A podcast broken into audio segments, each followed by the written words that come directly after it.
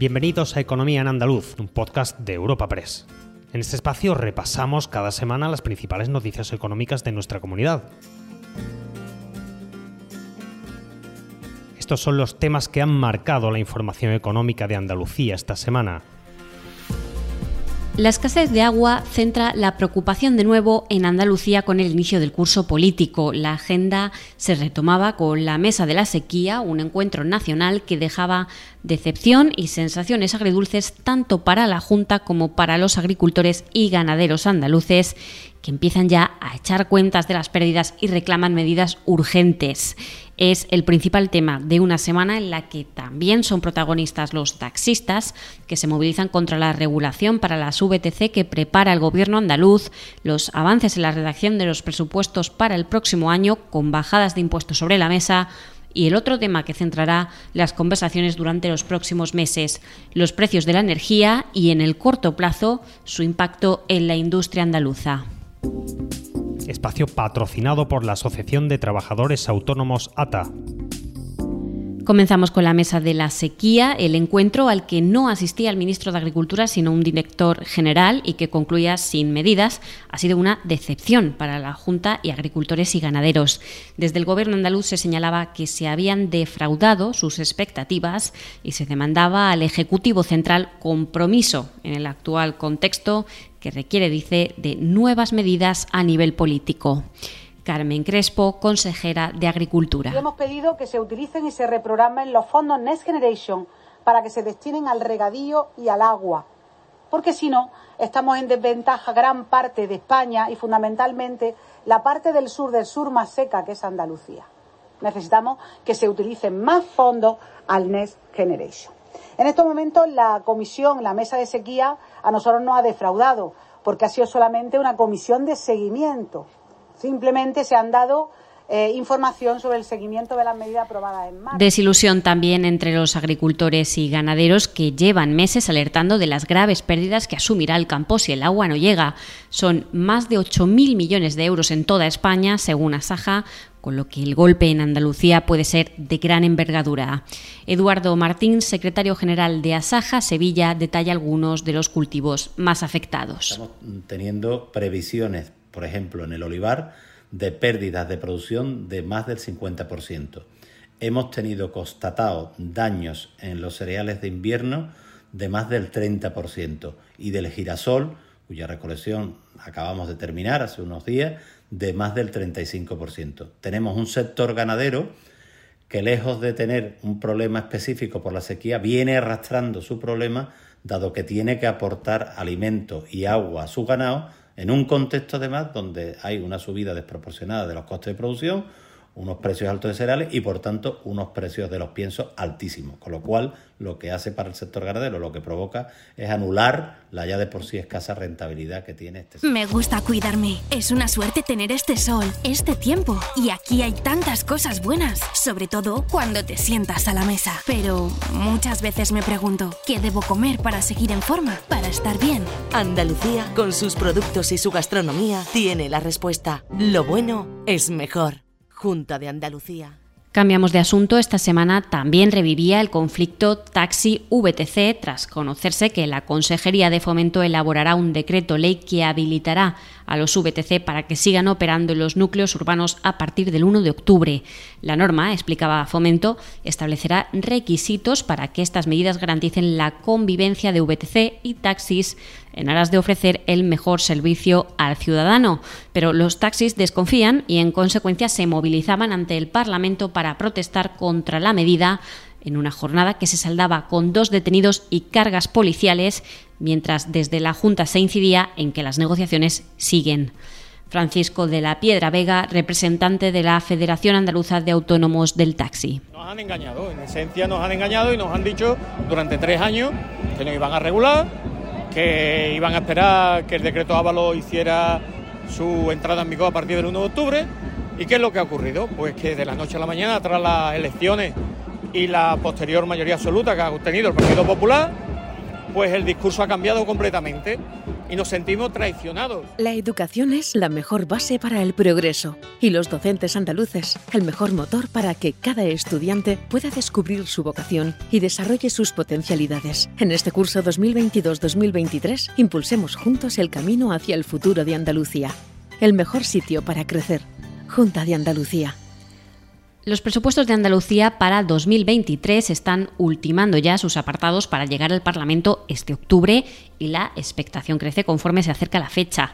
A la espera de los datos macros, se desvelaba esta semana que su cuantía superará los 43.816 millones que se proyectaron para este 2022, unas cuentas que acabaron por frustrarse por el rechazo de la oposición.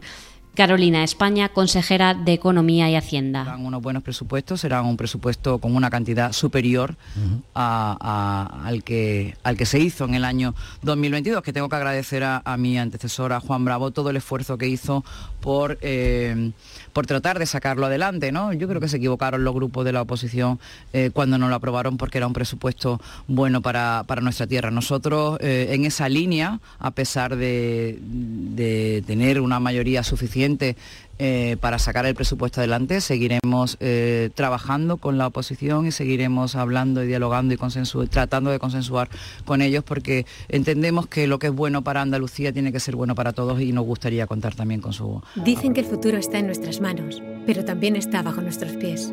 La tierra, los árboles, la vida. Cuidar del entorno natural de Andalucía es tarea de todos, porque tu responsabilidad ayuda a evitar incendios porque nuestro compromiso es velar por tu seguridad.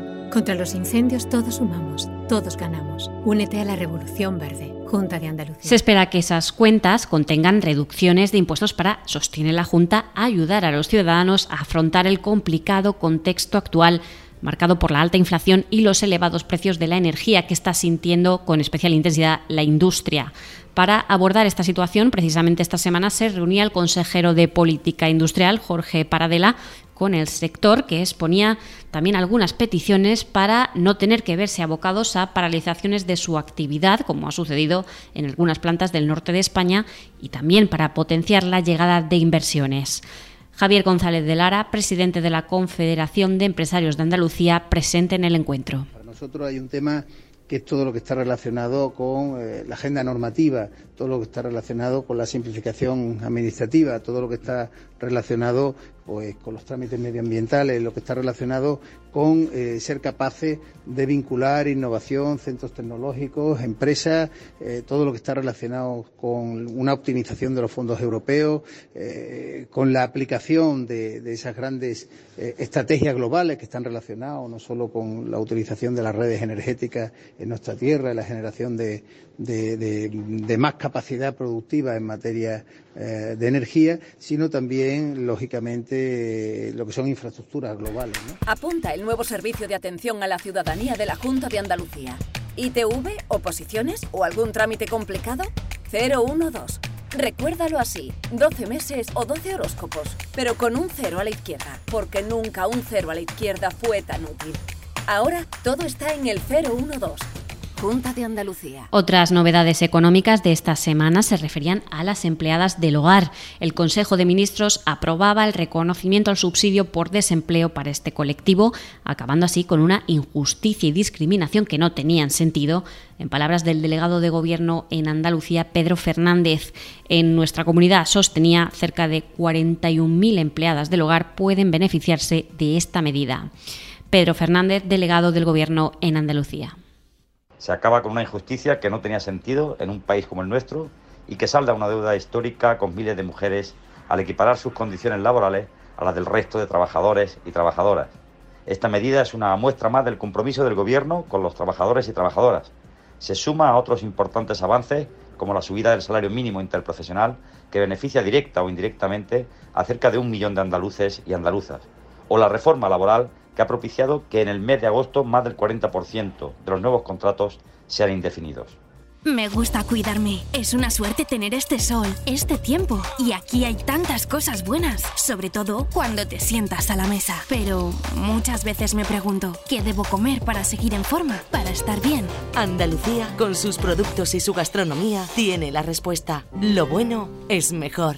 Junta de Andalucía. Y cerramos con otro tema muy debatido este verano, la eventual implementación de una tasa turística, una medida respaldada por los ayuntamientos de Málaga y Sevilla y cuyas expectativas enfriaba esta semana el consejero de Turismo Arturo Bernal. A juicio de Bernal, es preferible centrarse ahora en los problemas que se avecinan para el sector de cara a 2023 por el impacto de la inflación, que augura estancias más cortas y menor gasto de turistas, antes que en propuestas de este tipo para las que dice habrá tiempo.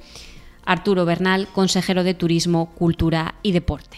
Entiendo que cuando las cosas van bien en materia turística, cuando tenemos incluso sobrecarga turística en algunos municipios que son, eh, que son fundamentalmente eh, capitales, con un, con un, marcado digamos, enfoque de turismo cultural y urbano, pues eh, se puede pensar en, en, en, la tasa como una solución a reducir la carga turística, incluso a tener algunos ingresos extras que nos permitan apoyar las labores de promoción creo que con la que se nos va a venir encima mejor deberíamos estar centrados en, resolver esos, en esos problemas y darle a la industria turística el pulmón que necesita.